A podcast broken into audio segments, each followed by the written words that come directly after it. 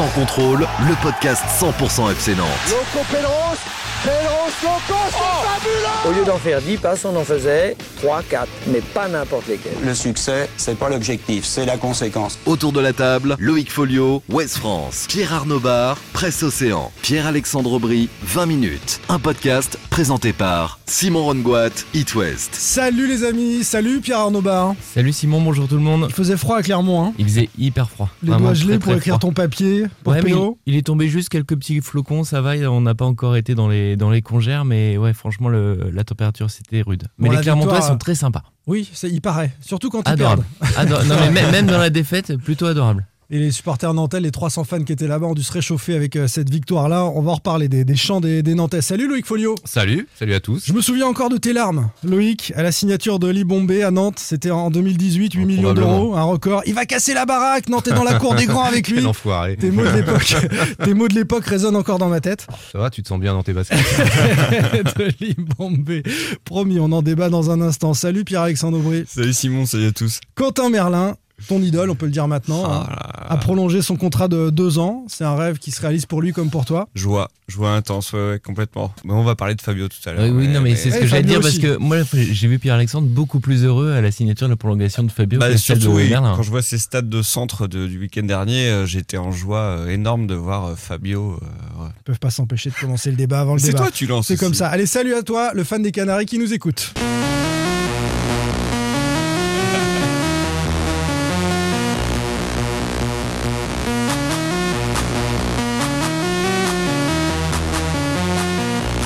Bon là je sais que vous allez pas trouver.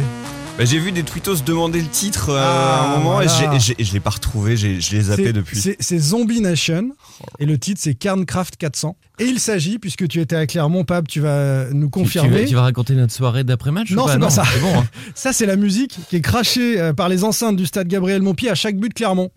Et, moment magique, sur les buts clermontois, au lieu de faire la gueule, les supporters nantais se sont ambiancés au son de Zombie Nation et, et ont dansé dans tous les sens dans le parcage. C'était assez exceptionnel. Allez voir ça sur Twitter. Tu as vu ça sur Twitter Ouais, aussi ouais, ça a été hyper apprécié des Clermontois d'ailleurs, j'ai trouvé ça énorme. C'était très drôle. Ouais. Et cette musique euh, qui marche aussi, marche aussi en NBA, bon, euh, elle, elle commence à prendre un peu partout dans, dans les stades. Allez, au menu de ce 27e épisode saison 3 de Sans Contrôle, messieurs, le scénario de dingue de cette victoire à Clermont, est-ce que ça augure d'une fin de saison de dingue également pour les Canaries en Ligue 1 On va décrypter le succès 3-2. Chassé croisé à gauche chez les jaunes, gros pépin pour Traoré qui va être opéré. Merlin et Fabio ont prolongé leur contrat, on va débattre de ça. Et puis les fait ses valises, on l'a appris il y a quelques heures. Là aussi, gros fiasco du côté d'Anthony Libombé. Enfin, on plongera tout à l'heure dans les souvenirs glorieux du titre de 1995 pour euh, le FCN avec un record qui tient toujours, hein, 32 matchs consécutifs sans défaite sur une même saison. Et justement, un doc euh, qui va sortir, ça s'appelle Le record inégalé, c'est signé de l'excellent Olivier Caillé qui nous rejoindra autour de la table. Allez, promis, ce podcast est 100% garanti sans McKinsey. Nous n'avons eu recours à aucun cabinet de conseil pour préparer les débats. Vous confirmez? Oui, non, c'est nous les cabinets de conseil. Voilà, Ça dépend combien tu donnes. Produ- production personnelle. Sans contrôle, L'actu des Canaries a une touche de balle. Le scénario de dingue de la victoire à Clermont augure-t-il d'une fin de saison de dingue pour les Canaries en Ligue 1 On va décrypter ensemble ce succès 3-2.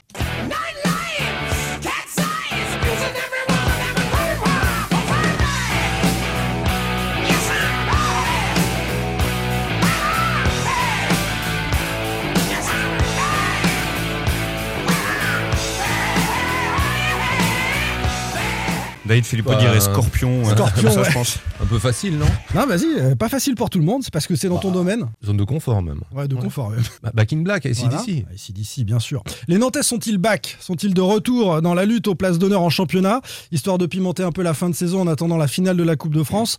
On en parle après un court débrief, messieurs euh, de Clermont-Nantes. Alors d'abord le scénario, Pab, puisque tu étais euh, au stade.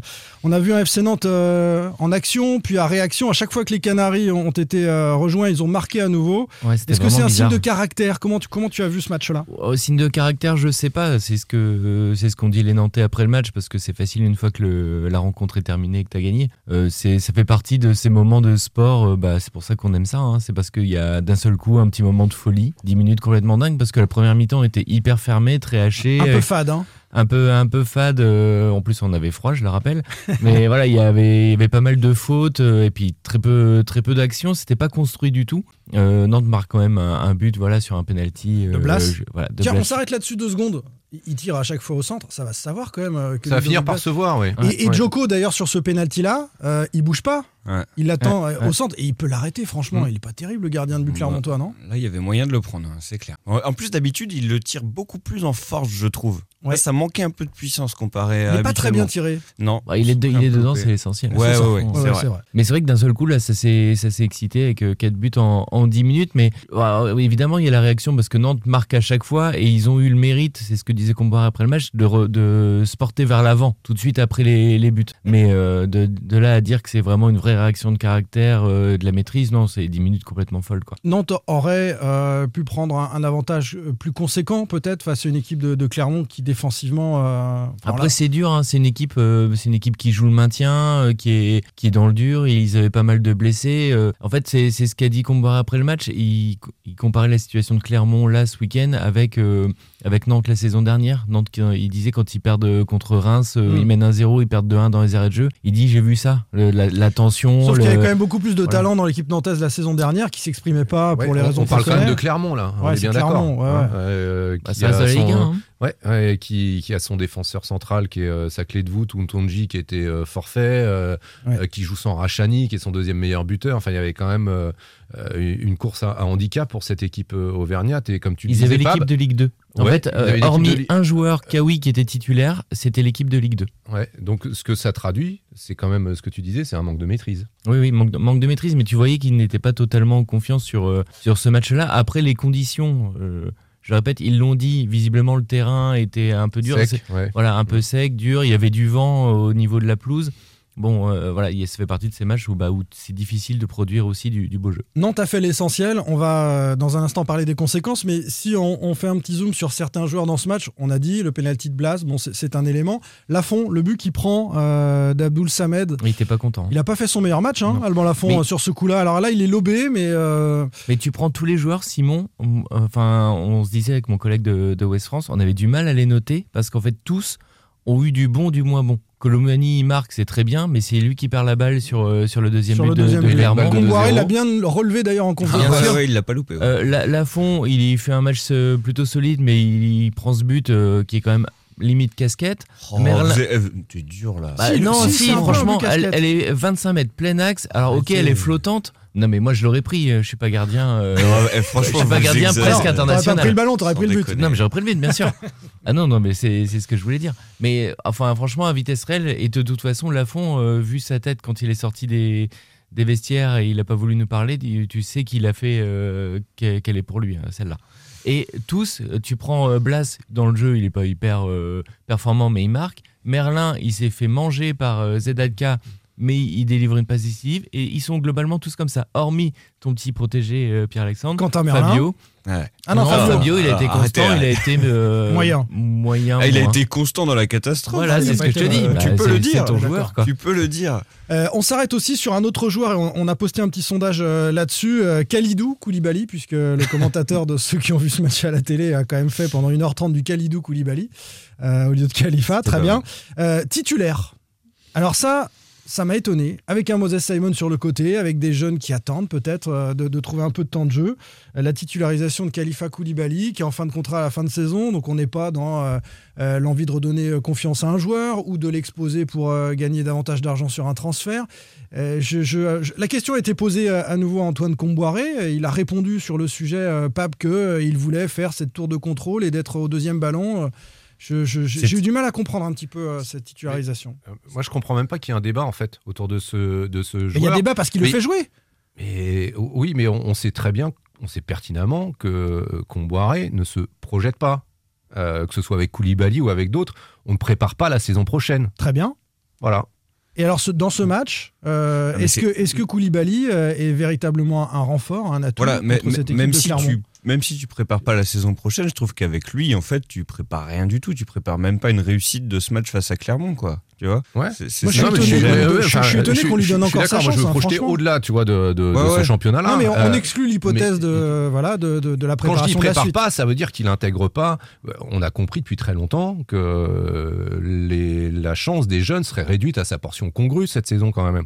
À part Merlin. Qui est-ce que vous avez vu comme Mais jeune est-ce que. S'il a une fois, Ouais. deux fois, Mbemba aussi. Mbemba, Ouais, Mbemba, ouais. vraiment à, à dose homéopathique. Ah bah oui, je suis d'accord. Tu as aussi Non, Afama, tu peux le faire jouer et tu peux, euh, tu as, tu as, et puis tu peux mettre comment Colomani as- dans l'axe. Enfin, Koulibaly, évidemment, euh, c'est pas le meilleur joueur du FC Nantes, là, on le sait. Il a, après, je vais essayer de le défendre un tout petit peu, même si c'est- je ne suis pas Julien Alors je te donne le euh, sondage. Bah, ouais, c'est- je te donne le sondage puisque tu, tu vas être encore plus dans, la prie. difficulté. Khalifa Koulibaly était titulaire. Que vous inspire l'attaquant nantais? Euh, 1200 votants quand même. Euh, c'est une arme utile de la tête. 2% des, des, des tweetos ont répondu Il ça. en a pas pris une. Il pèse sur la défense adverse 5%. Il est souvent maladroit 22% et il est franchement inutile 71%. C'est-à-dire que tout le monde voit la même chose. Les deuxièmes ballons, il prend pas un ballon de la tête Oh, rien. ou, ou C'est très, même très pire, peu. c'est que. Et mais même défensivement, même défensivement, moi je trouve qu'il prend même pas de ballon défensivement sur les corners. Colomani en prend plus que lui. Non, mais je, je Alors pense pourquoi qu'après- Moses Simon sur le banc? Pourquoi pas un jeune? Mais je pense Pourquoi que pas Moses était fatigué, peut-être. Il était peut-être euh, pe- peut-être euh, fatigué. Il était en sélection euh, euh, cette semaine pour pour les barrages de la Coupe du Monde. On ne sait pas dans quel état il est revenu non plus, euh, Moses. Après. Évidemment, moi j'aurais préféré voir un autre joueur, même j'aurais préféré voir euh, peut-être pourquoi pas relancer un Marcus Coco sur le côté à la place de Simon, pourquoi pas? Mais peut-être que euh, Koulibaly, il a à sa- son crédit un profil euh, qui est un peu unique de voilà de tour de contrôle. Et ce qui est très étrange, c'est qu'il prend pas un ballon de la tête. Donc c'est pas une il tour fait de contrôle. Et, et Il fait quand même des têtes incroyables parce qu'à un moment il y a un centre, il fait une tête, elle est partie mais même pas en, En touche. Et même sur le penalty à vitesse réelle et on revoyait les ralentis pendant que l'arbitre consultait la VAR. En fait, on arrivait à se demander si Koulibaly avait pas touché le ballon de la tête. Et d'ailleurs, il nous a dit après le match qu'il avait touché. Mais ça part pas vers le but, ça repart de l'autre Ça côté. repartait de l'autre Et côté, en fait, quand côté. il fait une tête, ça, ça part dans l'autre sens. Mais il est pas bon de la tête. Ah non, non, il y a Il des... est pas bon. Voilà. Il y a quand même des soucis. Mais bon, après, il a un profil à part et peut-être que Combaré a voulu le relancer et tester une association avec Colomani. Non mais relancer, relancer quoi c'est pas possible. c'est- hallucinant. Enfin, tu, en fait, je sais pas. Tu prends le match par dessus la tête, quoi. Quand tu fais des choix pareils, je trouve. Enfin, Putain, tu parles de tête là encore. ouais, non mais tu vois. Non, Non, mais, mais- ça- ça- sincèrement, moi, je- quand j'ai vu cette, cette feuille de match, je me suis dit, mais est-ce que vraiment ce match, il, il importe dans la tête du Ah, peut-être coach? dit qu'ils allaient multiplier des centres et qu'il allait peut-être Ouais, en ouais, bah, c'est ce qu'il a tête, expliqué euh, et puis il l'a pas fait. En fait, il arrive à être euh, non impliqué sur Mais- les buts. Ouais, mais tu vois, on s'est, buts. on s'est fait la réflexion au stade, euh, Simon. Si tu prends en fait l'équipe de Nantes euh, et on regardait le, le banc aussi euh, dimanche, le gros problème, et c'est ça quand même depuis beaucoup de matchs, on en a parlé ici, c'est que tu as des remplaçants qui ne sont pas au niveau en fait. Quand Attends. tu fais des remplacements, Augustin Desjebels, par voilà, exemple. tu- quand tu as Jebels qui là, rentre, euh, c'est pas bon. Enfin, c'est toi, c'est, ça t'apporte pas une plus-value. Et je même, sais pas. Je pense regarde- que Jebel c'est mieux Koulibaly avec Regarde, euh, le là, RKM dans l'axe. au milieu de terrain, du coup, t'as Moutoussamy qui est blessé, c'est Cyprien qui joue au milieu. Bah, Cyprien, ça a été pardon, Alors, le justement, alors, le plus faible euh, Euh, à euh, Clermont. on finit sur Et il Koulibaly. y a pas de cinq- remplaçant. 50% de passes réussies pour Koulibaly, 9 sur 18, c'est quand même pas mal. Une fois sur deux, il a réussi à, Mais à, à trouver un coéquipier. Euh, tu veux finir sur Koulibaly? Bah, On glisse ouais, sur bah oui, Cyprien oui, après. oui, Koulibaly, on va pas refaire l'historique, mais dans un FC Nantes normal, jamais Koulibaly n'aurait signé.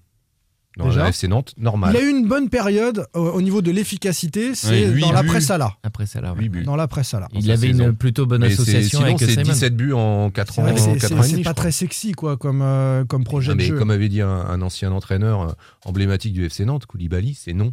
Voilà. Jamais. Voilà. On a aussi un sélectionneur de l'équipe de France qui a dit Koulibaly, il est super pour les corners défensifs. Alors, on salue Raymond Domenech Salut, euh, au passage. Euh, euh, Cyprien, euh, allez, un peu mieux, mais encore en moyen, quoi. Bah, le problème, c'est qu'il as pas souffre trop aimé énormément de la comparaison avec Chirivella. Enfin, Chirivella, Ah, pour le coup, lui, il a été euh, complètement au niveau à Clermont. Il délivre des caviars. euh, alors, il, il a aussi raté quelques passes comme tous les Nantais euh, dimanche, mais il est largement au-dessus. Ce qu'il a Ouais. perdu, Cyprien, c'est la vitesse d'exécution. Je sais pas si c'est votre avis, parce que la vision de jeu, on voit, mais, mais il met du temps à se retourner. À s'organiser. À ouais. s'organiser, Mm, ouais. mm, Il a perdu en spontanéité, en fraîcheur, ouais, je suis Ouais, d'accord. Il a peut-être ce Après, on a encore euh, bah, l'image du Cyprien de Nice. Oui, je parle par rapport à, clairement. à- à ce joueur qui était euh, prometteur. Moi, je trouve que comparé au début de saison, il arrivait à se projeter un peu vers l'avant. Avant, il était dans des passes latérales, il prenait aucune, aucun risque. Mm. On l'a vu faire des appels, même lui-même vers l'avant, ou euh, en tout cas tenter des passes vers l'avant. Après, pour euh, juste mitiger un peu ce que je viens de dire, euh, il a, il a pas gagné de points, je trouve, en fait, Cyprien, sur Non. ce match. Non, Euh, non, bah non, non, moi je l'ai trouvé, cla- je l'ai trouvé clairement en dessous. Après, il a été moins, je trouve, catastrophique que ses dernières sorties où il mettait clairement en danger son équipe. Parce qu'il est quand même à un poste clé où, euh, effectivement, on a envie qu'il joue vers l'avant, on a envie qu'il fasse comme Chirivella, des passes qui cassent les lignes. Moi, je lui demande aussi euh, voilà, de pas perdre des ballons euh, à 25 mètres de ses buts qui causent des buts. Terminons sur euh, la défense, peut-être un petit coup d'œil sur, euh, sur la défense. Euh, J'ai le sentiment que sans Palois, ça tangue un peu moi, dans cette défense nantaise. Euh, alors évidemment, là, ouais. Pab, Pab, Pab, du Non, mais fan moi, je vais club rien de dire. Nicolas Palois. Non, mais essaye Ouais. de prendre un peu de recul là-dessus quand même. Mais je, je- non, vous n'avez pas ce sentiment que, que Palois, finalement, euh, c'est- un sacré patron et que ça tanguait un peu là contre Ah, c'est sûr de que c'est un patron palois. Mais après, je trouve que Castellotto, Castelletto, Girotto, ça va. Euh, Apia, euh, il, est, il a été un peu à la limite, un peu moins bien. J'avais trouvé que dans l'axe, euh, ses dernières sorties étaient plutôt encourageantes par Mhm. rapport à quand il joue latéral. Euh, là, mais il a pas commis d'erreur. C'est juste qu'en fait, tu as l'impression qu'il est un peu parfois à l'arrache. quoi. Il, Oh, C'était le cas contre Lille tête. aussi. Il est, Ouais, il est mais il peu commet pas d'erreur, euh, voilà. Mais il commet pas d'erreur manifeste. Il est sur la tangente tout juste, hein, tout le temps. Ouais. Ça Ouais, se mais joue il commet, ouais, mais il fait pas de. Giroto a peut-être été un peu moins autoritaire, je trouve, qu'il a pu l'être par d'autres, euh, par le passé sur d'autres rencontres. Alors, est-ce que c'est la présence de Palois ou pas Ça tient la route, hein, Giroto Castelletto. Oui, oui, euh, bon, complètement. voilà, mais... Complètement. Vous avez vu que je suis sobre sur Palois, hein. j'en pense pas moins, j'ai le cœur qui bat la chamane, mais je dis- pas grand chose. C'est bien, Pab. Après, voilà, t'as, t'as- t'as Fabio qui a été assez catastrophique quand même et qui aide peut-être pas non plus à une certaine sérénité. Moi, j'ai trouvé inquiétante en première mi-temps cette défense. J'avais peur à Ouais, chaque. pour ça. hein, euh, C'est pour ça. Je me suis mais- demandé si c'était euh, la- l'absence de Palois, mais il était à 3 ou Nantes a été catastrophique aussi. Mais hein. c'est la maîtrise globale de l'équipe, ce qu'on disait tout à l'heure. C'est une équipe qui a pas maîtrisé et qui était. Mais c'est aussi le scénario d'un match, voilà, un peu, un peu bizarre, quoi, où t'as pas de maîtrise. Mais on a déjà vu ça. hein, Des fois, à Lorient, ça fait Ouais, des matchs comme ça m'a ça. fait penser à ça. C'est des, des petits stades et t'as l'impression que le ballon va d'un but à l'autre en mode ping-pong sans, sans trop de construction. Est-ce que cette victoire, 3-2, à Clermont, relance l'espoir d'une fin de saison pimentée? Il y a eu ces deux défaites, à 3 et face à Lille. Euh, mais Nantes se remet dans la course. Nantes, euh, Loïc est revenu à deux points de Monaco et, de Lille, qui occupent la, sixième place. Est-ce que, euh, voilà, on s'est redonné une chance côté nantais de, vivre une fin de saison en Ligue 1 On parle pas de la finale pour l'instant, pimentée. Bah, la photographie comptable peut le laisser penser maintenant. je pense quand même que les, les formations euh, que tu viens de citer, Lille et Monaco, ouais. Lille, Monaco sont au-dessus et je te parle pas Et Strasbourg, euh, de euh, encore Rennes, pris de Nice, l'avance. euh, Ah non, mais Rennes, Nice, c'est trop loin. etc. Mm. Donc euh, ça me paraît compliqué. Euh, alors après, on va pas parier sur l'avenir, hein, c'est toujours très risqué. Mais Le- moi, le je vois, je vois- calendrier, je vois le- difficilement, en gros, les Nantais se, se battre pour euh, les places européennes euh, à travers le championnat. Top 6, euh, oui, c'est cette sixième place, hein, Pour effectivement. moi, c'est jouable quand même. Enfin, sta- enfin, on parle de Strasbourg quatrième. Ils font, ils font une super saison, mais ils surperforment aussi, je trouve. Strasbourg, Oui, sur les derniers matchs, ils n'ont pas été en totale maîtrise Ouais, non plus. faut Ils pas sont que le quatrième. Strasbourg n'a ils pas sont de finale Ligue 1. à préparer. Et, et Oui. peut-être qu'inconsciemment, les joueurs. ça, c'est un problème. euh, ben, moi, Je je, sais je pas. me dis que peut-être qu'inconsciemment, les joueurs, euh, euh, je, je dis pas vont lever le pied, mais vont peut-être être euh, Ah, après, un le- peu plus le- vigilants, faire attention. euh. Comboiré, il prépare à fond. il est dans son discours, c'est il faut gagner un, un maximum de matchs pour arriver au mieux en finale. Ce qui est pas faux. Pour, avoir de la confiance et de la dynamique. Et c'est clairement son discours. Après, là, tu as quand même deux matchs avec Brest ce week-end Alors, et à Angers Brest. qui arrive derrière à la maison. À Brest, réception d'Angers, hein. à Marseille, réception de Bordeaux et à Lens. Tu as dans les quatre prochains matchs Brest, Angers, Bordeaux. C'est quand même le déplacement à Marseille sera sans doute compliqué, mais tu as quand même trois équipes accessibles pour Nantes qui peut se replacer dans, dans- dans cette course-là. Je- Ils ont raccroché le wagon, moi je trouve. On, il l'avait un petit peu perdu et le, le risque de ce week-end, c'était clairement de, ne- de le perdre, ce, train. Et ils ont réussi à raccrocher le wagon en, en gagnant là à Clermont. Et surtout, ils ont. Et ça, ils l'ont beaucoup exprimé, les joueurs. Et, et le coach était d'ailleurs assez surpris. Cette confiance retrouvée de gagner à l'extérieur, euh, ça avait l'air de leur, euh, de leur peser, quoi. euh, à 3, gagne à, pas à un trois, match ils de avaient fait une pré- euh, prestation pitoyable à 3. Non, mais oui, mais excepté à 3. Si tu recontextualises, moi, je. je- À Metz, ça n'avait pas été terrible oui, mais non plus. c'était juste avant Monaco. Donc on s'est tous dit. Ouais, mais il bon, marquait voilà. pas de but. Il Ouais, marquait pas de marquait but. euh, ouais. la- C'était beaucoup moins emballant qu'à la, qu'à la Beaujoire. Au bout d'un moment, le foot, ça se joue aussi dans la tête. Pour moi, quand tu Le, le gagnes bilan pas, à euh, l'extérieur est quand même pas terrible. Non, hein, il est pas terrible, mais quand je recontextualise jusqu'à la dernière victoire qui était à Saint-Etienne en, en décembre dernier, je, je- je vois le match de Metz, effectivement, où tu te dis, bon, il faut un 0-0, mais en même temps, euh, trois jours après, il y a une demi-finale, et euh, je vois juste la, la- la grosse faute de la grosse faute professionnelle, c'est 3, mais, Mais- c'est tout. En fait, moi, c'est pour ça que je trouve que le FC Nantes va a touché du doigt ses, ses limites en termes de- d'effectifs, c'est justement qu'on peut, on pourrait parier sur la composition euh, du FC Nantes en finale. On est d'accord. Ah À oui. Une erreur près, Bah, peut-être ce le match a gardien, mon- on sait pas, mais Ce match a Euh, montré que tu n'avais pas beaucoup de. voilà. Donc de tu n'as pas de marge et que plus l'échéance va s'approcher, plus je pense que même certains inconsciemment eh ben, se Bah, projetteront normal. sur Saint-Denis. C'est normal. C'est le risque. 45 points après 3 journées, les copains. C'est inédit pour le FC Nantes depuis la saison 2003-2004. Ça n'était plus arrivé depuis très longtemps. Euh, époque euh, Loïc Amis. Souviens-toi, on y était ensemble. Mm. Loïc, c'était c'était une belle période. Il y avait une finale de coupe 2003-2004. cette année-là. Et Nantes avait déjà le cul entre deux chemises. Finale de, finale de Coupe de la Ligue. Michael Oui, Landreau oui, oui, dans le but. Euh, sur cette saison-là. Donc 45 points, c'est vrai que c'est c'est quand même une belle saison pour l'instant des, des Canaries. Et il faut que ça se mette bien, on l'a bien compris, pour euh, rester dans, Ouais, mais dans la course c'est pas fini. T'as rien à perdre en fait. non, mais c'est Enfin, pas fini. mais Est-ce que c'est moi, un message envoyé à Nice? Euh, ça, c'est quelque chose qu'a dit Antoine Ouais, dit Comboiré en ouais. zone mixte. C'est un message envoyé à Nice avant la finale, euh, ce succès à Clermont. Euh, Pape, tu étais en zone mixte. Est-ce que ça t'a paru un peu du bluff de la part du coach? Ou est-ce qu'il est sérieux? Non, mais ce qui nous a un peu étonné avec, euh, avec les confrères, c'est que jusque-là, Comboiré, il aimait pas trop. Enfin, il mettait la Ligue 1 d'un côté, il disait la finale, c'est super loin. Et en fait, là, c'est pas nous qui l'avons relancé par nos questions, c'est lui tout seul qui a dit c'est hyper important de gagner des matchs en vue de la Coupe. Et c'est lui après qui a redit euh, vraiment, c'est son discours. On veut montrer à Nice qu'on est là. Mais quelque part, en C'est de la com prévue. Donc, Bah oui, oui. il avait prévu ce petit truc de com. Oui, je pense que c'est de la com, mais après, c'est ce qu'on disait, c'est aussi important évidemment d'avoir une dynamique. Si tu perds tout, tu arrives en finale, euh, clairement dans la peau du challenger euh, qui a déjà à moitié perdu. Et il n'y a pas une grosse marge. Regarde, en classement, tu as 6 points entre Nice et Nantes. On sait que Nice a plus de qualité. Que tu y vas un peu en outsider, bah, tu veux montrer que tu es là. Vous y croyez euh, à ce message délivré aux Niçois qu'on Ah non, t'es allé gagner à Clermont. Bah, nice, ça va pas chaud. changer la vie. euh. Pas une seconde. C'est bizarre. hein. Ah bah les Niçois ils doivent bien se marrer hein, parce que je veux dire avec les eux ils attendent ils visent une chose c'est la deuxième place en championnat déjà et après on verra mais, euh, mais oui, c'est drôle après c'est peut-être enfin on re- faut peut-être retourner euh, un tout petit peu ce, ce, ce plan de communication là et peut-être y voir un moyen de maintenir juste les joueurs du FC Nantes en, en sous pression quoi enfin c'est Mais de toute façon, tu, ça aussi tu sais qu'en couple, le classement ou le niveau des équipes vaut, veut pas dire grand-chose. hein. Enfin, Nantes l'a vu, les deux dernières finales qui Ouais. gagnent, c'est quand même Sedan et Calais. hein. Oui, contre des Et ça n'a équipes pas été euh, facile. censées être inférieures. Voilà. Et c'est une finale, c'est c'est une autre histoire. Allez, messieurs, Loïc Folio, Ouest France. Pierre Arnaud Bar, Presse Océan. Pierre-Alexandre Aubry, 20 minutes. Simon Rongoat, It West. Sans contrôle. L'actu des Canaries a une touche de balle. chassé croisé à gauche chez les jaunes. Gros pépin pour Traoré qui va être opéré. Merlin et Fabio ont prolongé leur contrat. On va euh, décortiquer ces deux infos-là. Et puis euh, Libombé, on l'a appris il y a quelques heures, qui fait ses valises.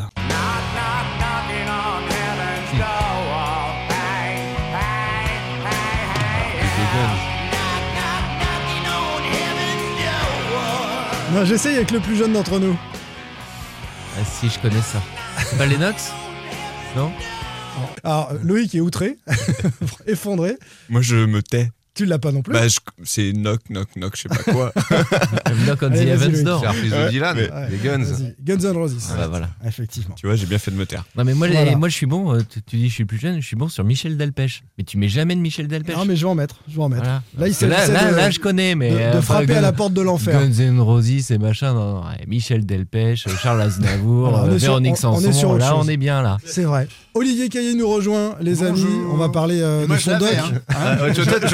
Ah, Axel Rose, t'as rien dit, l'avais. t'as rien dit. C'est une autre école. Mais c'est bien, toutes les générations sont présentées. Axel Rose, moi je suis. Axel Red, écoute, euh, voilà. Et on forme le côté gauche avec sur. Sinsemilia il y a quelques semaines il c'est y ça. avait personne hein. Après les matchs, il paraît pas, euh, Axel. C'est vrai. Euh, pour atteindre son paradis, donc rapport au titre, devenir pro en Ligue 1, Quentin Merlin n'a pas seulement frappé à la porte, il a plutôt défoncé la porte, éclaboussé tout le monde de son talent, et en quelques Oh, mois, beau. il est devenu indispensable à gauche. Et voilà que le club prolonge son jeune talent de deux saisons, sous contrat jusqu'en 2026 maintenant. Est-ce que Merlin vous impressionne? C'est une bonne nouvelle. Tout le monde est là-dessus. Je vous pose même pas la question pour le Et- FC et Nantes. moi, je suis, c'est une, super surprise parce que euh, Nantes n'a pas toujours réussi à prolonger d'entrée ses bah talents. voilà. Quand on regarde avec Euh, Colomani, euh, c'est quand même une. Ces talents formés au club. Ouais. Bah oui, oui. Ah, franchement, euh, c'est- moi j'ai applaudi euh, cette Alors le seul petit bémol que je mettrais, c'est bien, hein, mais en fait toutes les prolongations là, c'est que des défenseurs en fait. Oui, on va être costaud derrière. Bah oui, ça va être pas mal. Du côté de mais si on perd Blas, si on perd. Ah, euh, pour moi, la meilleure euh, Euh, prolongation, c'est évidemment Nicolas Palois, tu le sais. Simon. On s'arrête sur Merlin quand même quelques instants. Quentin Merlin, c'est la grosse surprise. On, on savait qu'il y avait ce talent peut-être émergent. Il s'est imposé euh, sur un match au parc, souvenez-vous, sur le côté gauche, pas, pas à son poste. Et puis euh, on découvre Ça un commence là joueur. déjà. Et C'est-à-dire qu'il il- il s'impose. Euh, Lui, il clôt les débats euh, d'entrée de jeu alors qu'il n'évolue pas à son poste. C'est dire aussi la, la faiblesse euh, de ses concurrents. Ça, ça part, ça part de là. Il a pris une place qui était existante. On va parler de Charles Traoré après, par exemple, ou, ou de Fabio Bah, qui est en L'histoire est difficulté. super belle. Mais- L'histoire est incroyable. Tu commences au parc, comme tu dis, euh, Loïc, pas à ton poste. Euh, tu fais un super match, tu sors plus de l'équipe. Tu rejoues Paris euh, à la Beaujoire où tu gagnes, tu mets un but. Il met quand même un but extraordinaire de, de 20 mètres. Et il, est, il a une qualité de pied, de centre, euh, Merci, envie. Voilà, c'est incroyable. Bah. C'est oui, c'est ça qu'on a découvert. un On savait qu'il avait Ah un oui. bon pied gauche, Ouais. mais en fait, il a un excellent pied Ouais. gauche. Ouais. Mais en fait, il s'est. Par contre, il a, il a quand même le poids d'être euh, un jeune formé à la Maison Jaune, et je trouve qu'il est un peu le seul. De... bah, il est le seul dans ce cas-là. Et euh, Avec Randall Colomwani qui est en, avec Randall en fin de Colomani, formation. effectivement, mais, mais c'est très symbolique quand même, mine de rien, tout ça. C'est une prolongation extrêmement symbolique. Et puis il est de Pornic, il est, il est du coin. Ouais, il est enfin, du voilà. coin, donc euh, vraiment, il y a, il y a- il y a quelque chose de fort derrière cette Après, prolongation pour après, les il a quand même une sacrée marge de, progression défensivement. Parce qu'il a, il a Parce quand qu'il même est pas beaucoup de formé lacunes comme à- à défenseur. combler. Oui, mais justement, justement, Ouais. moi je trouve que c'est d'autant plus intéressant de l'avoir, l'avoir prolongé parce qu'on on va avoir le temps, de le, je pense, de le laisser mûrir et, et de prendre vraiment. euh, Est-ce que vous avez vu dans, dans sa, dans, dans sa progression au, cours de, au, au fil des matchs euh, cette envie euh, d'aller de l'avant Je trouve qu'au début, il était un peu plus. euh, euh, comment dire il, Peut-être pr- plus- il prenait son temps, il était plus prudent. Voilà, c'est ça que je voulais dire. Il était plus prudent. Et, et- et en l'occurrence, maintenant, il, il ose des choses, des 1-2, des relais, il va percuter un peu. la confiance lui donne encore plus de volume. Bah, le- le- son but face au PSG, c'est quand même la preuve de cette confiance euh, prise. Il est censé jouer à gauche, il se retrouve à droite, à mettre une patate du gauche euh, qui, qui file en lucarne avec certes un peu de réussite, mais c'est osé. C'est quand même la preuve que le gars, il a, il a quand même pris ses responsabilités et qu'il a, il a mûri. Moi- seul- Non, mais je trouve aussi que défensivement, il a progressé aussi parce que dans les. Même s'il a évidemment une grosse marge de progression, mais dans les duels, au début, il, il a perdu des ballons un peu bêtes en, se, en volant un peu dans les, dans les duels. À Clermont, il a mis un ou deux coups d'épaule. Ouais, Ouais. Et ben, et- Ouais. et mais il y a plusieurs matchs comme ça où ça. il se retrouve à un duel, tu sais, au bord de la ligne de, de 6 mètres corner là. Il sauve le corner, et il arrive à se battre, à gagner le duel et à dégager le ballon. Il faisait pas ça ses premiers matchs. Moi, je trouve qu'il a gagné un peu déjà en, en vice, en Oui, voilà, impact. plus mature là-dessus. Je suis moins le club cette année, mais le regard que j'en ai euh, d'extérieur, c'est qu'il euh, il représente vraiment le FC Nantes comme on aimait, comme des Toulalan, des joueurs comme ça. Mm. Et, euh, Il arrivait trouve- en U11. hein. Euh, voilà, et, et je trouve que c'est un bon signe parce que, comme le disait Pab, en plus, c'est quelqu'un du coin. Randall Colomwani, il est très bon, il est formé à Nantes, mais il vient de la région parisienne. Et lui, c'est un des seuls à venir de Pornic et avoir réussi à, à se faire une place. Et puis tout lui a, tout lui a réussi en plus euh, rapidement. Et c'est pour ça qu'il a de la confiance. C'est pour ça L'un que. des derniers, l'un des derniers, c'était Louza, vraiment euh, Ouais, nantais, ouais, nantais-nantais. Bon, il y a eu évidemment euh, Abdoulaye Touré qui est parti. Non, ce que je voulais dire, moi, sur euh, Quentin Merlin, c'est que euh, je suis d'accord avec, euh, avec Pab sur le fait que euh, probablement dans, le, dans le- la dimension athlétique, il a pris une autre dimension. Après, c'est sa, sa gestion de la lecture des trajectoires et de la gestion de la profondeur aussi, euh, défensivement, qui me pose encore. euh, on sait qu'il a un super pied gauche, mais il n'y a pas débat. Il n'y a pas un latéral au FC Nantes qui a son, qui a son pied. Ouais, mais Non, il y, a, euh, il y a son pied et l'œil. Parce que là où je te rejoins, Olivier, bah, c'est que je trouve. aussi la gestion de la ouais, voilà. profondeur, Parce mais- que, non, mais je trouve quand il a le ballon, sur les passes, les, les décalages qu'il peut faire, même sur des passes courtes, euh, trouver euh, un blast dans l'axe, enfin. Dans les transitions, je trouve qu'il est Ah non, hyper il a sa euh, qualité de centre, mais alors il arrive à trouver des, des trucs. Il, il sent le jeu. Tu vois de toute Ouais, façon des tribunes que c'est un joueur. Enfin, quand- qui sent quand le jeu. Et je, te rejoins le, le ballon est son ami, quoi. C'est une Voilà. évidence. ouais. Mais La trajectoire de son centre, il permet d'éviter le défenseur et d'arriver euh, au milieu de la surface de réparation. Et ça, c'est une qualité incroyable. Se, se, se fouetter Juste du pour terminer sur, euh, sur Quentin Merlin, c'est le CIES, je sais pas si vous avez vu ça, l'Observatoire du football a sorti euh, des stats récemment sur les jeunes les plus performants au travers de 32 ligues Mm. européennes. Et moins de 21 ans. Moins de 21 ans. Et mine de rien, euh, Quentin Merlin, numéro 17, deuxième joueur de Ligue 1, quoi. Derrière Kamaldine Souleymana, le, le Rennais. Alors après, euh, c'est au travers d'énormément de critères, c'est hyper précis, mais ça prouve quand même que euh, bah, voilà, il y a, y a, quelque chose d'intéressant derrière ce joueur. Souleymana qui n'est pas formé à Rennes, donc c'est le, le premier joueur français de moins 21 ans formé dans, dans, dans un club. Donc Et il n'a pas une saison de Ligue 1, comme on vient de le dire. Ouais, il n'a pas, pas, terminé, il faudra digérer peut-être sa deuxième saison. Enfin, voilà. Mais il est nantais jusqu'en 2026, si on en croit son, son, contrat qui a donc été euh, prolongé. Euh, autre prolongation qu'on avait annoncée sur It West d'ailleurs, un an de plus pour Fabio. Il était en fin de contrat, on avait parlé de la piste Botafogo, il se plaît bien à Nantes. Fabio, on va, on va utiliser euh, autant de temps de parole pour Fabio ou pas que je me prépare parce que j'ai moins d'arguments bah, Tu vas nous dire ça tout de suite. Si tu veux Fabio qui prolonge d'une saison, euh, ça peut dépanner, ça peut être une doublure, par exemple d'un Merlin à gauche et d'un éventuel latéral à recruter pour la saison prochaine, parce qu'on a compris qu'à droite, euh, avec la blessure de Traoré, et puis à droite, Apia faisait pas trop, trop la maille, Corchia, voilà, je pense que Nantes peut recruter à droite. Fabio, en doublure, un an de plus, ça vous plaît ou pas? Joueur de complément. Voilà. Euh, ça, vaut, ça vaut pas plus. Joueur polyvalent aussi, parce qu'il peut jouer à gauche, à droite et dans l'axe. Mais joueur de complément. Franchement, rien de plus à ajouter. sur Fabio, je suis désolé, mais son, dernier match à Clermont m'a tué en fait et m'enlève toute envie de le revoir.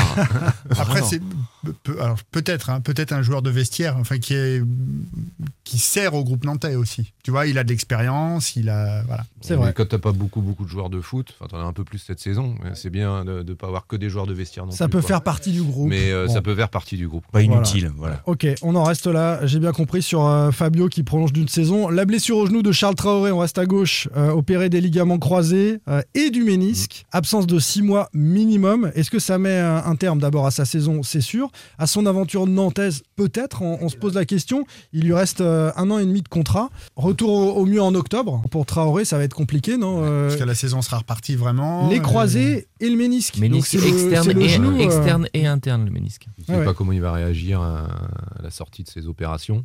Et ce qui est fou, c'est ce que disait Antoine Comboré, c'est qu'en fait, il est tellement musclé euh, Charles Traoré. Alors il est, sec, mais c'est que du muscle. Et en fait, il n'avait pas détecté la rupture du ligament immédiatement. Il pensait que c'était comme pour Palois une entorse. Tu peux jouer hein, sans ligament croisé, effectivement. Si, il y a des joueurs qui l'ont fait. Si les muscles autour sont suffisamment gainés, solides. C'est ça. 30 ans. Ah, donc, donc, ça peut sentir euh, la fin de ah, carrière. Ça va être difficile en tout cas.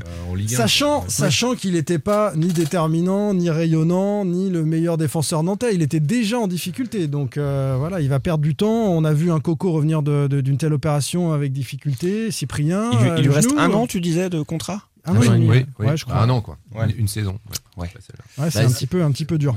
Anthony Limbombe fait ses valises, messieurs. Le FC Nantes a annoncé en, ce début de semaine sa résiliation euh, d'un commun accord avec euh, euh Limbombe, 27 ans. Il était arrivé à l'été 2018. On le disait en ouverture, Loïc, euh, tu nous avais promis monts et merveilles avec cet attaquant belge. Qu'est-ce qu'il nous en a parlé oh, Sans doute. Sans doute. C'était passé de ma mémoire. Tu sais que même, toute la saison, tu l'as dit plusieurs fois. Vous allez il voir. J'ai découvert qu'il était au FC Nantes il y a deux jours. Attendez qu'il revienne, vous allez voir. Quand il était dans le train, j'ai appris sa présence au FC Nantes. Il était arrivé de Bruges euh, pour un transfert record et ça reste le record pour le FCN, 8 millions, 8,25 euh, millions euh, d'euros précisément en 2018. Aucun match sur les deux dernières saisons à 100 000 euros par mois, c'est quand même un, sacré coup.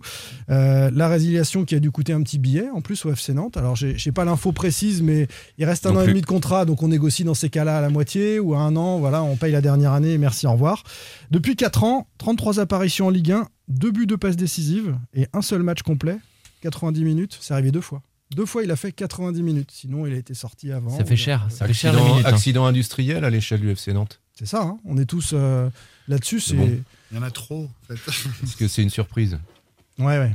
Il y, en a, il y en a trop d'accidents industriels en fait. C'est ça le, problème. Il y en a eu d'autres dans l'histoire du FC Nantes. Hein. Jakovlevic, oui, Mazzoni, oui, Koulibaly. Koulibaly. Khalifa Koulibaly, il a quand même rendu plus de services que Siktorsson. Mais, mais, moi, j'en veux pas à ces joueurs-là. Qui sont, qui sont pas bons. Qui sont pas bons, mais on les, ils, ont, ils ont pas, ils, n'ont braqué personne pour signer au FC Nantes. Non, non.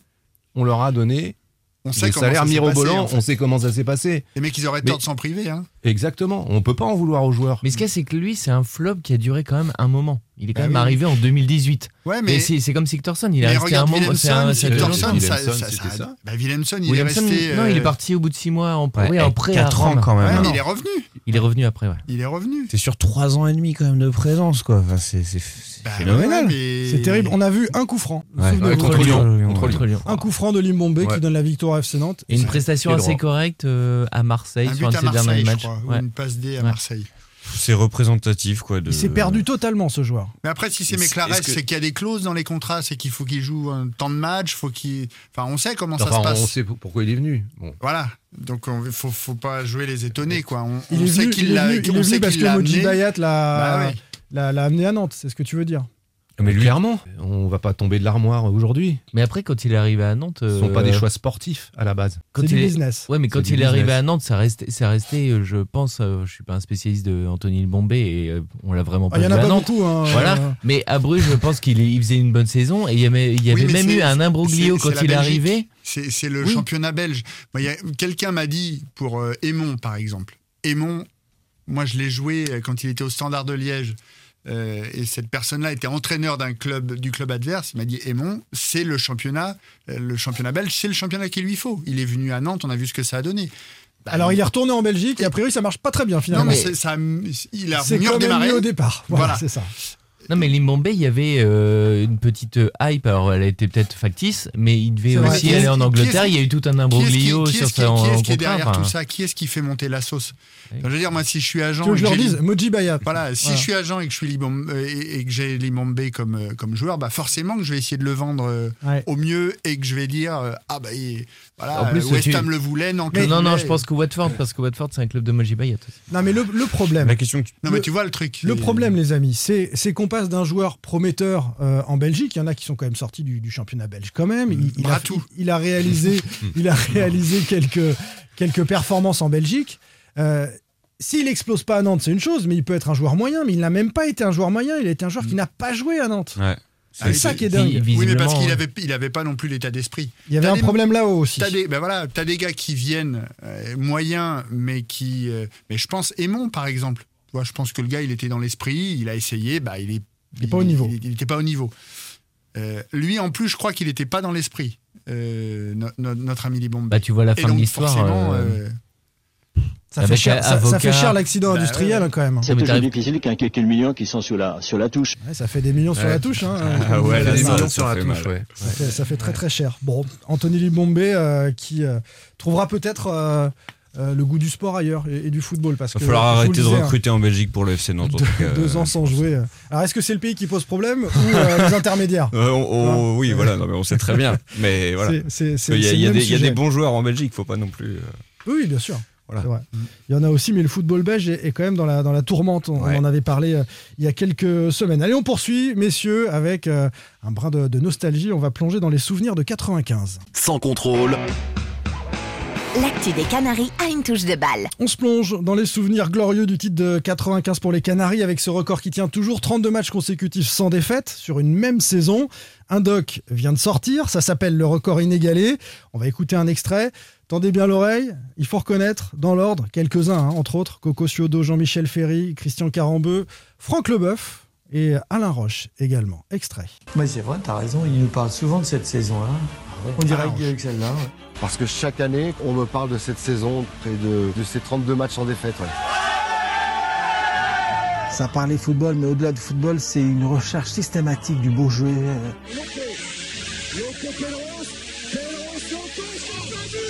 Il ne devait pas y avoir de défaite. C'était impossible qu'il y ait une défaite.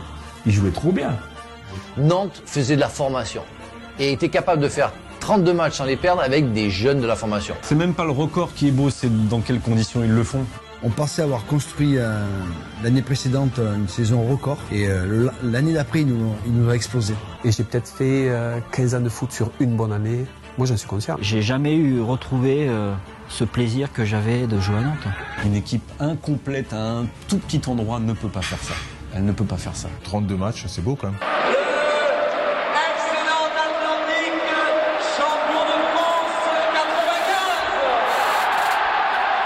Champion de France 95 Yannick Bigot. Euh, Yannick Bigot, le maire euh, de Game Info que pendant longtemps. Le reste. Vous en avez reconnu quelques-uns, j'ai- j'avais donné quelques noms. Il y a Grégoire Margoton qu'on a entendu Mhm. aussi, Hervé. Natoum semble-t-il. Bon, ça met un peu les poils hein, pour euh, ceux Ouais. qui ont vécu ça. Là, on vient de parler de Limbombe, de Charles Traoré, de Fabio, et euh, tu nous parles de 95. Souvenir, euh, Sur Souvenir d'école, quoi. d'enfance. C'est- Souvenir d'enfance pour certains, de, de- de jeunesse euh, pour d'autres. Le record inégalé, donc signé de l'excellent Olivier Caillé qui nous Et a Samuel rejoint. Argentier. qu'on salue au passage. Olivier, euh, on va entrer avec toi dans, dans les coulisses de, de, ce documentaire. Mais, mais avant cela, en fait, on a juste envie de savoir, euh, quelques privilégiés l'ont vu en projection mmh. privée, quelques rares joueurs, euh, journalistes. Avant de parler de cette saison de dingue, est-ce que tu sais si un diffuseur permettra bientôt à tous ceux qui nous écoutent de, de, de voir ton documentaire ou sur les réseaux, sur YouTube, etc.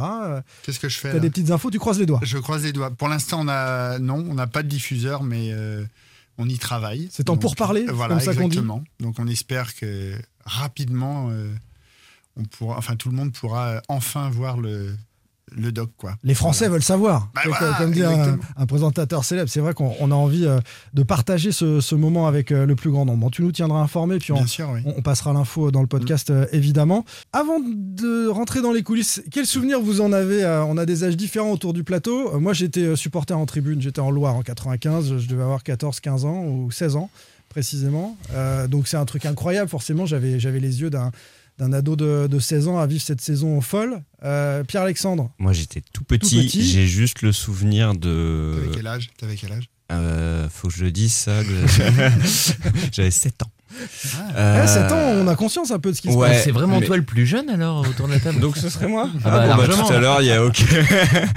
bon, il faut qu'on refasse le podcast et le débat de tout à l'heure. Ah ouais, non, non, mais j'ai souvenir de, de, de, moi qui, qui collait des, enfin, qui coupait dans les journaux euh, les joueurs du FC Nantes et que, euh, qui les recollait après sur des, des feuilles euh, blanches et je les légendais parce que j'avais un, un, oncle qui était hyper fan et qui était comme un dingue cette année-là, qui a vécu une année de folle, ça j'en souviens très bien, et qui me donnait les journaux chaque semaine pour que euh, je redécoupe. Euh. Bref, c'est les, voilà les, les, brefs souvenirs que j'en ai, donc je peux pas en dire grand-chose, tu vois. Pab alors moi j'ai un énorme regret, c'est que je suis à Ch'ti au départ et je suis arrivé à Nantes en 95, mais en octobre 95, Nantes était champion de France. Donc moi, je suis allé au stade. C'est l'histoire de ta vie, ça. Pab. Exactement. Jean-Michel trop tard. Un poil en retard, euh, comme euh, sur un terrain aussi. Et euh, c'est pour ça que je suis fan de. C'est pour ça que je suis fan de Palois parce que j'aime bien les, les, petits taquets un peu en retard. Bon. Et en fait, du coup, moi, je suis arrivé pour la saison euh, suivante. J'ai quand même eu de la chance avec la Coupe d'Europe et le. Non, la Ligue des Champions, bien sûr, la demi-finale de Ligue des Champions. au stade, voilà, c'est mmh. cette saison-là. Mais euh, évidemment, bah, le, le, maillot rayé euh, jaune et vert, euh, Eurest, le, le, logo, voilà, avec les, les étoiles, puis les, les, cheveux de Pedros et les cheveux de Loco, pas exactement les mêmes, mais voilà, pour moi c'est ça le. Exceptionnel. C'est vrai que pour les plus et le but, jeunes, le but contre le PSG, évidemment, qui qui résume, tu le dis bien en plus dans le documentaire, qui résume toute la saison. Magique, enfin euh, voilà. Loco Pedros. Le FC Nantes en lévitation. C'est Grégoire Margoton qui dit. Ouais. Euh, ça résume ce et, but historique. Et, et Louis Fernandez, voilà, qui, qui, le ballon qui n'a pas touché terre en fait. Loïc. Plein de choses de, de cette saison. Le, alors le maillot, les, les rayures, ça, euh, ouais. toutes les deux semaines, le rendez-vous à la Beaujoire où on sait que ça va être le feu d'artifice. C'est 14 juillet, toutes les deux semaines à la Beaujoire. Euh, une victoire au Parc des Princes. Tu, tu, tu bosses à l'époque? Ouais, alors dans ces, dans ces studios, enfin. Euh, Radio Nantes, Radio Nantes, ouais, l'ancêtre ouais, du. J'ai eu la chance de, de suivre bah, notamment cette saison, on commentait Donc tous pas les le matchs. plus jeune euh, du podcast, on est d'accord. Pas, pas, loin, pas loin, mais euh, ça se confirme. Avec, avec, le regretté Philippe Borner. Avec Philippe Borner, c'est ça. ça. Et ouais. j'ai souvenir de, de, cette victoire 3-0 au Parc des Princes, c'est cette année-là, oui, oui, oui. avec euh, notamment un but d'Endoram et le parc qui, qui, tremblait. Et on se disait ce soir-là, ouais, si, et un but de Loco, je crois. Et Loco, le premier. Loco ras du poteau, hein. il ouais, a failli et, pas le mettre. Et, et, on se dit, si Nantes gagne ce soir-là, en plus il y avait eu un, un, match dans la presse entre Sodo et Fernandez surtout qui avait allumé, etc. Mmh. On se dit si Nantes gagne là, alors qu'on était encore euh, loin dans la saison, hein, euh, et ben, Nantes peut, peut, peut, vraiment aller au bout, frapper un grand coup. Et, et Nantes s'impose, et il n'y a, pas, y a pas photo, quoi. Il y a 50 000 ou 45 000 personnes qui sont sous le choc là-bas à, à Paris. Et euh, ouais, c'est une image très très forte. Euh, de, et c'est en janvier, hein, c'est vrai que Loïc, ouais, ouais, c'est en, ouais, en janvier, janvier, je crois. C'est en janvier. Et 95. tu dis, il y a encore du chemin, mais. Euh, voilà. Ils l'ont fait ce chemin avec cette et série. Des super mecs. Qui s'était tirée sur 32 matchs. Et, et, si je peux juste compléter, euh, parce que je parlais des feux d'artifice toutes les deux semaines et des matchs qu'on avait la chance de voir tous les week-ends, il y avait surtout les entraînements de Coco Sodo, puisqu'à l'époque la Genelière était ouverte. Mm. Et bah, c'était festival Le public aussi, pouvait euh, ouais, tous les sûr, jours, la presse sûr. aussi, assister aux entraînements mmh. et, et, tu peux être champion et, de France en faisant ça. Et on peut voilà, être champion euh, en étant On a vu des clubs qui se sont fermés, qui sont descendus en Ligue 2 ouais. avec euh, des, des, grandes barrières. On voit plus, on voit plus les stars. Bon, mmh. c'est une autre époque aussi. La simplicité. Là, il n'y avait aucune star ça marchait. dans cette équipe-là. Ah, qui sont devenus stars ensuite Ils sont un devenus petit peu. stars, mais c'est vrai connu que... l'équipe de France. Voilà. Certains, certains d'entre eux. Euh, quatre années de travail, Olivier, pour euh, aboutir à, ce doc, le, Mm. record inégalé. Quel, quel, quel souvenir, euh, les, les, premiers comme ça, de ces quatre années, maintenant que ça y est, le, le, le bébé est sorti bah, Le point de départ, déjà, c'est. c'est je reçois Patrice Loco dans, dans l'émission à l'époque Foot Foot sur Télé Nantes. Et, et Paris vient de perdre. Donc c'était en décembre 2017. Paris vient de perdre à Strasbourg. Et Patrice Loco me dit Ah, bah, on s'est euh, envoyé des textos avec les gars parce que notre record tient toujours. Ouais. Euh, voilà. Et l'idée part de là, en fait. Chaque Je... année, on fait ça. Ouais. Chaque année, on fait ça. Exactement. Là, c'est Rennes hein, qui a battu euh, le PSG en début de saison. Absolument. Puis, il y en a eu trois après. Nantes donc, derrière. euh, voilà. Et, et, et le, le, le, point de départ du, du doc, c'est ça. Je me dis, il y, y, a une histoire à raconter. Puis alors, le fait que Strasbourg euh, soit l'endroit où le PSG euh, est tombé cette, cette année-là, donc 2017-2018. Mm.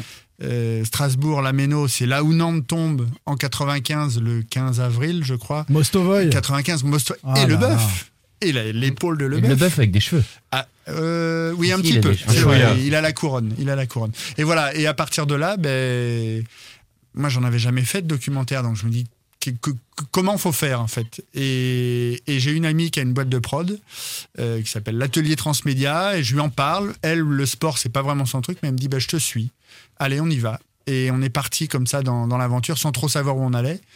Et puis. Euh... Tu es allé rencontrer tous les acteurs, Ouais. la plupart des acteurs, côté nantais, mais aussi des adversaires. On a entendu là dans l'extrait Alain Roche qui Oui. dit un truc extraordinaire. Ouais, dit, super, on pensait qu'on avait fait un super. record, ils nous ont explosé. Ouais. Ils nous ont explosé. Le bœuf est très bon dans le, documentaire bon, aussi. euh, f- Cette génération, elle a marqué les Nantais, mais aussi les adversaires du FC. Nantes. C'est Ouais. ça que tu as Bah. C'est pour ça qu'on voulait. Alors, en- fait, il s'est fait en deux temps le, le documentaire. C'est-à-dire que la, la première partie, on a fait euh, beaucoup de Nantais. Euh, on a fait Jean-Marc Ayrault aussi, qui était le maire de l'époque. Euh, enfin voilà. Et puis j'ai voulu. Coco Ciodo, bien Coco sûr. Ciodo. Première interview, euh, ça va faire 4 ans, le 7 avril, puisque c'était le 7 avril 2018, avec Georgeo à la belle équipe.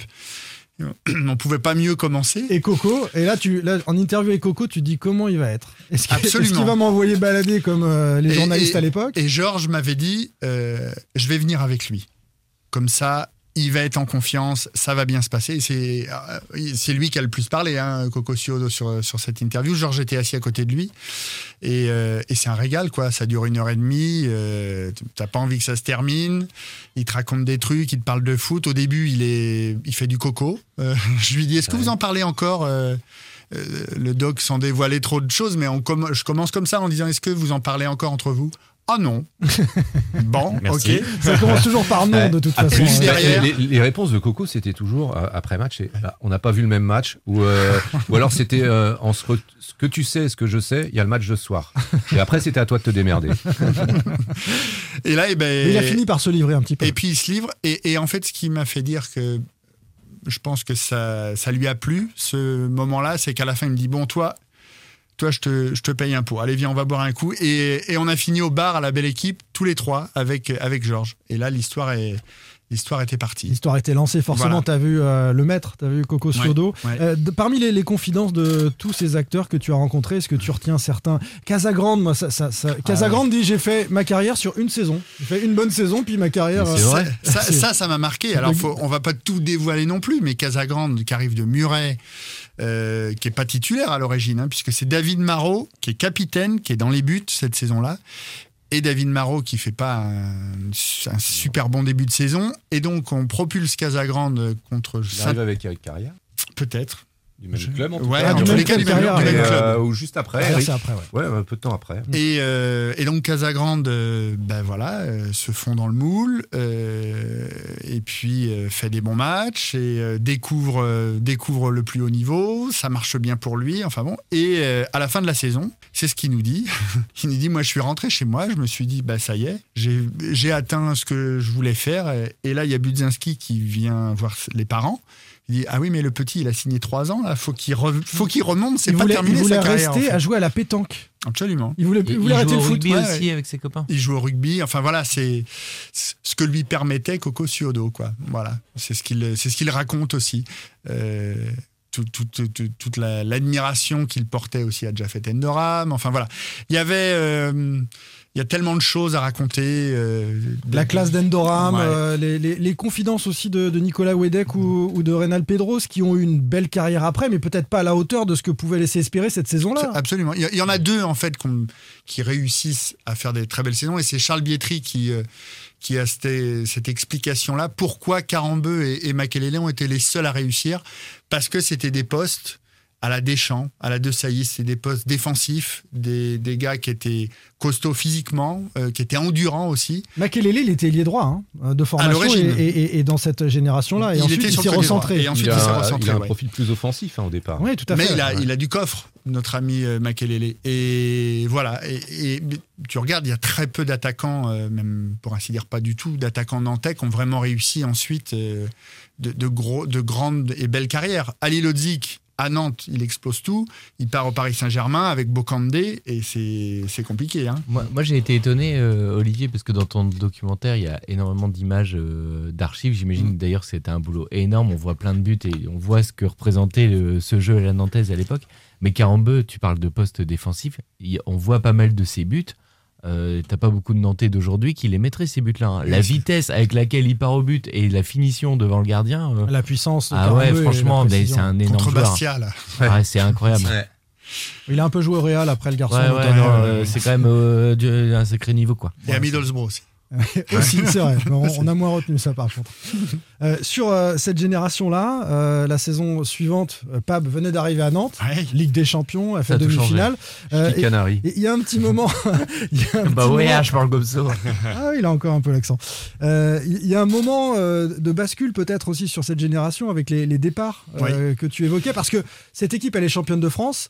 Et, et certains d'entre eux, je sais plus lequel, euh, tu vas me, me dire euh, dans ton documentaire, Olivier dit, si- on aurait aimé rester tous ensemble. Eddie. Eddie Capron. C'est Eddie Capron qui dit ça. Et si on était restés tous ensemble, peut-être que la demi-finale, elle serait devenue autre chose de Ligue des Champions. C'est Eddie Capron qui, ouais, ouais, euh, et puis que- qu'en parle encore euh, avec émo- émotion. Donc, hein, euh, Patrice Loco, euh, Patrice Loco, au Paris Christian Saint-Germain, et Christian Carambeu à la de Sampdoria. Et Voilà. c'est très fort ce que dit euh, Il- il est- euh, deux, des Loco. principales pièces s'en vont. Et Patrice Loco, lui, il, le- il le dit euh, dans, dans le documentaire, il dit franchement, je suis parti après à Paris pour gagner la Coupe d'Europe et je me suis rendu compte, en gros, il, il avoue qu'il a fait une connerie en disant mais en fait, je me suis pas rendu compte vraiment que si j'étais resté à Nantes, je pouvais la gagner cette coupe. Ouais. Il l'a gagné Et je trouve que son témoignage, il est, il est très fort euh, là-dessus. Ouais. Ouais, ouais, ouais, non, c'est. euh, Pour Wedek aussi, aussi, ça a été compliqué derrière. Ça a été, Euh, mais en fait, ouais. oui, il y en a. Je, je me souviens. Il y en ouais. a deux qui ont vraiment bien réussi. Alors, Patrice Loco à un niveau moindre, parce qu'il a quand même gagné la Coupe Bah, des il Coupes. gagne la Coupe des euh, Coupes en voilà. 96. Pedros par à Naples, quand même. Pedros par à Naples, mais ça, Il fait Il joue pas. Il joue pas. C'est un four. Parce qu'en fait, il part à Marseille d'abord, Pedro. Oui, il Ah Marseille. Puis Naples. et, na- et ensuite, il se perd. euh, enfin voilà. Euh, mais quand tu regardes, Jean-Michel. Wedek, Montpellier après le PSG. Voilà, Jean-Michel Ferry. Barcelone. euh, En fait, c'est Espagnol, quoi c'est- Barcelone. Ah oui, Espagnol, PSG, Montpellier. Montpellier. C'est quoi, c'est- en Belgique. en et il finit en Chine. La recette, c'est l'alchimie, en fait, quoi. C'est ça Bah, en fait, c'est faut voir le documentaire Ouais, parce ouais. que c'est très bien expliqué Ouais. en fait par. Non, mais non, oui, je mais veux- pas- non, mais pas je veux, par nous, je veux hein, rien spoiler, mais la question qu'on peut se poser, c'est ça. C'est en fait, c'est le 1 plus 1 plus 1 qui fait Charles que... Bietri le dit très bien, et même Pascal Pro qui intervient un petit peu parce que on ne pouvait pas passer à côté de Pascal Pro sur cette période-là. Je sais que quand on avait mis des, des posts Facebook ou Twitter, il y a beaucoup de supporters qui ont dit Ouais. Eh, pourquoi il est là? Ben, Parce que. euh, et l'époque, Parce qu'il parce qu'il se faisait bâcher par Sodo et que c'était voilà. juste un Et- grand et- bonheur. Et, qu'à l'époque, il était journaliste. et qu'il était journaliste, mais que Lolo, tu vas pas me contredire. Et oui. Tu pouvais pas ne pas parler de cette saison sans qu'il intervienne un, Oui, mais soit peu et- dans, dans le documentaire. les- les gens se souviennent forcément de ces Ben oui. interviews après euh, de, de Coco Suodo, Voilà. euh, surtout. Sur les fameuses bon, puis, chaises jaunes. Effectivement, il était, il était en permanence à Il était revoir. toujours là. Ouais, ouais, ouais. Et c'est vrai que il- il ce collectif-là, ce collectif-là vivait euh, quelque chose d'exceptionnel euh, parce que, et c'est Margoton qui le dit, je crois, euh, un seul de ces éléments n'aurait pas été à la hauteur, l'équipe n'aurait pas été équilibrée. Et c'est vrai que Et- et les, absolument. les rouages étaient. euh, Et pour revenir à, à- à Pascal Pro, Hervé Matou nous a fait cette confiance. Il, il nous a dit, quand on est allé le voir pour, euh, pour euh, l'interviewer, il nous dit bah, Moi, j'aurais bien voulu voir Nantes, mais cette année-là, euh, bah, c'est Pascal Pro parce que lui était à TF1. Il dit on, on pouvait pas parce que c'était lui tout le temps qui allait, euh, qu'allait là-bas. Quoi. C'était, Il manque quoi? Il- quel- Quels interlocuteurs t'as finalement pas réussi à avoir? Parce qu'on les voit quasiment tous. Mon petit regret, en fait, c'est d'avoir fait Co- Coco Ciodo trop tôt. Au début. Exactement. Parce Ouais. que j'aurais, j'aurais aimé le faire réagir. Et notamment quand Christian Carambeu dit c'était terrible pour Coco de voir des joueurs qu'il avait formés partir. Et là, on a, on n'a pas le Coco derrière qui nous dit pourquoi, en fait. Voilà. Donc, il y a le, le- le- le petit regret, c'est celui-là. Parce qu'autrement, comme je vous disais, ça s'est fait en deux temps. Il y a d'abord eu les Nantais, euh, il y a eu le Covid. Et en fait, le Covid, euh, quelque part, m'a sauvé parce que j'ai recontacté tous ces gens-là. Alain Roche, euh, Leboeuf. J2. J2, on l'avait vu avant aussi. Et, et, et ils m'ont tous dit oui à ce moment-là, parce Mm. qu'ils n'avaient plus rien à faire. Ils avaient du temps. Et donc, on est, eh ben, on est allé Ouais. deux jours sur Paris et on les a, euh, on a, on a, on a fait tous ces gars-là, quoi. On vit euh, une part. Vas-y. Ouais, juste pour revenir sur Coco, puisqu'on évoquait les départs de, de locaux et de, de Carambeu, donc euh, après ce titre de 95, Coco, il a revécu ce qu'il avait déjà vécu avec Thierry Tussaud à l'époque. Absolument. En 82-83, ouais. Et ça, c'est le premier. euh, Le départ de Tussaud le à Bordeaux. premier gros coup de Ouais. massue pour euh, à Bordeaux. Le premier gros coup de massue pour euh, pour Coco, il est là. Mm, absolument. Juste une question, ouais, Olivier. On a le sentiment aussi que ce, ce sujet-là dont on est en train de parler fait un petit peu écho. Euh, T'allais peut-être en parler, Simon. Je te Exactement. grille. Vas-y. Euh, désolé. Au, au collectif nantais Ouais. et à tout ce projet. et- À cette nostalgie, à ces valeurs. Ouais, quand même. Ouais, Bah, en fait, c'est- un, oh, très honnêtement, c'est un pur hasard que, que ça tombe, euh, que ça tombe comme ça en fait. Ouais. Euh, parce que, mais tant mieux. Hein, enfin voilà, c'est, je crois qu'il y a, Ça met un beaucoup de projecteurs. Il y a- il y a euh, be- et puis il y a, y besoin, il y a besoin du, du retour aux sources en fait. Euh, Michael Landreau était là l'autre soir et il me dit ce qui est, ce qui est bien, c'est que c'est qu'il est positif ton truc et que c'est et que et qu'il y a des vraies valeurs en fait. On sent qu'il y a des dans ce que tout le monde dit et même les adversaires qu'il y a des valeurs. Et si les gars ont réussi à faire ce qu'ils ont fait là, c'est parce que c'était vrai en fait. C'était pas, c'était pas le foot de maintenant. Alors je, je vais, je vais passer pour un, un vieux con à dire ça, mais euh, et pour un nostalgique, mais c'est un peu ça en fait. Mais Voilà. il, faut, il faut aussi, alors c'est c'est forcément, ce sont des joueurs qui ont grandi ensemble, qui ont Mm. appris le, le football Bien ensemble sûr, à ouais. l'école nantaise, mais ils se retrouvent propulsés, ça c'est avant 95, euh, non pas par euh, une philosophie de club, mais simplement par des considérations économiques. Nantes est à l'agonie et obligé de faire jouer ses jeunes. Oui, mais derrière, tu as du talent, tu as, une équipe. Euh, bah, les, les joueurs se connaissent par cœur les uns les autres, ils ont, ils ont grandi ensemble et du coup, tu, tu limites les risques. Mm. Je dis pas que c'est une garantie de succès Bien euh, sûr. et que tu vas être champion trois ans plus tard. Et ce qui a été très fort aussi, c'est T'es jamais départi de cette idée-là. ça, ça identité. et, et puis de faire venir des gars qui se fondent dans ce collectif. Des Serge le disait, euh, Pignol et, et, avant Vulic, euh, qui est venu, Neibet, qui est venu la saison précédente, qui a fait une saison à Nantes, euh, et, et encore après Gourvenec, qui est voilà, c'est- et ça faut tirer un grand coup de chapeau parce que c'était Robert Budzinski qui malheureusement euh, ne pouvait pas être là euh, l'autre soir, mais lui et Coco. Christophe Delacroix en parle très bien d'ailleurs. hein, Même un Kozeki avait un super état d'esprit. Exactement. Ouais, ouais, Kozeki. Enfin voilà, c'est, il y a tout ce travail-là aussi. Parce que tu peux former, euh, allez, 8, personnes dans ton équipe et puis ramener des Libombé et des, bah ça va pas le faire en fait. Il faut les encadrer par des Voilà. joueurs que tu as suivis, dont tu t'es intéressé à, la vie sportif, sportive. déjà. Et extra ouais, Et, extra sportive, Ouais. tu as profilé. C'est pas un, un La- panic buy comme ça peut arriver désormais. La question qu'on a envie de te poser, du coup, Olivier, après tous les témoignages, je- j'espère que Oui, je veux devenir euh, directeur sportif. Ouais. non. Ok.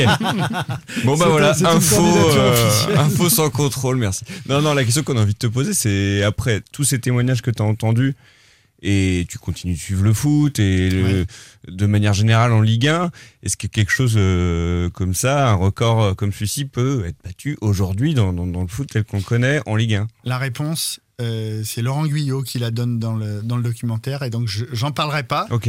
Mais c'est, et c'est pour ça que j'espère qu'il sera vite disponible pour tout le monde. Il faut que les gens, enfin, pour la- avoir eu la chance de, de le voir, c'est doit qu'il faut que les gens le voient.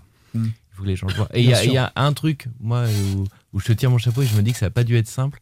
Alors, c'est pas de la génération 95, mais c'est celle d'après. Oui. Et tu as interviewé, je me permets de le dire, Jérémy Toulalan. Oui. Et je me suis dit que, vu le- la galère qu'on a, nous, pour essayer de l'avoir depuis des années, et en plus, ce gars-là, il est Ouais. tellement intéressant dès qu'il parle, parle. hein.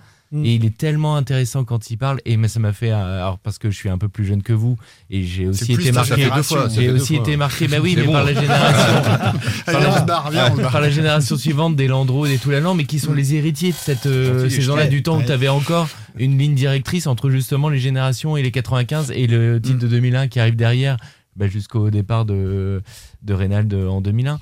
Et voilà, moi, j'ai de, de voir ce, ce de Toulalan, moi, ça m'a énormément parlé aussi. Bon, merci beaucoup, euh, Olivier, d'avoir passé ce, ce merci, moment euh, avec Simon. nous. Euh, le doc s'appelle Le Record Inégalé, mais on, on vous dira. Et de Mm. toute façon, tu communiqueras, j'imagine, sur les réseaux sociaux euh, au moment Et David où... Filippo aussi. Ah ouais, peut-être, c'est vrai.